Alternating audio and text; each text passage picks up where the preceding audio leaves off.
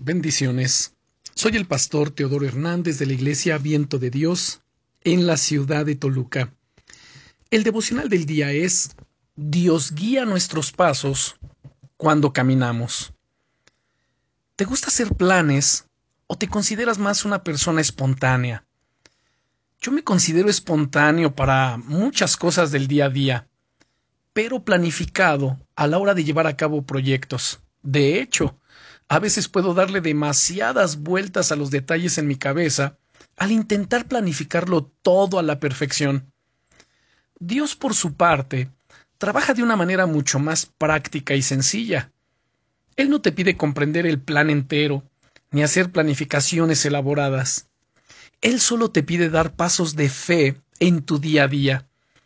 Mira el ejemplo del apóstol Pablo acababa justo de tener un encuentro con nuestro Señor Jesucristo, y dice la Biblia en Hechos capítulo 9 y versículo 6, y temblando y temeroso dijo, Señor, ¿qué quieres que yo haga?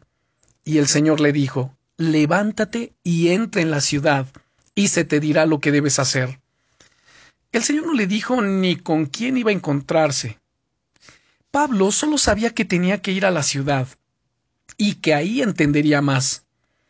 Abraham, el padre de la fe, le pasó algo similar cuando le dijo Dios, sal de tu tierra y de tu parentela, y ve a la tierra que te mostraré, según Hechos capítulo 7 y versículo 3.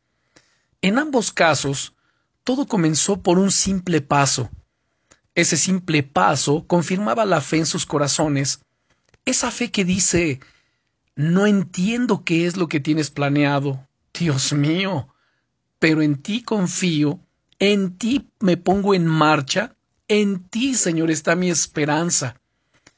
Y en ambos casos, ese primer paso les llevó a cumplir el destino increíble que Dios tenía para sus vidas. ¿Sabes algo?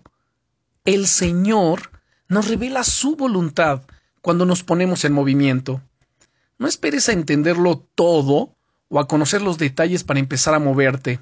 Sencillamente, levántate hoy y da un primer paso en fe hacia lo que Dios te está llamando a hacer, hacia lo que Dios te ha mostrado en su palabra en la Biblia, qué es lo que debes hacer.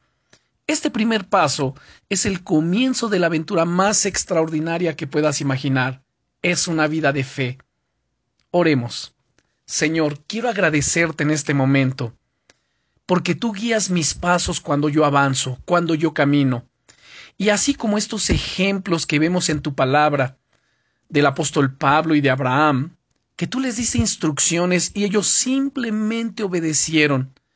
Y en la medida que ellos avanzaron, tú les revelaste el propósito completo. Señor, también yo decido creerte y dar pasos en obediencia, aunque por el momento no entienda todo, no vea todo el panorama completo, pero sé que tu plan es perfecto.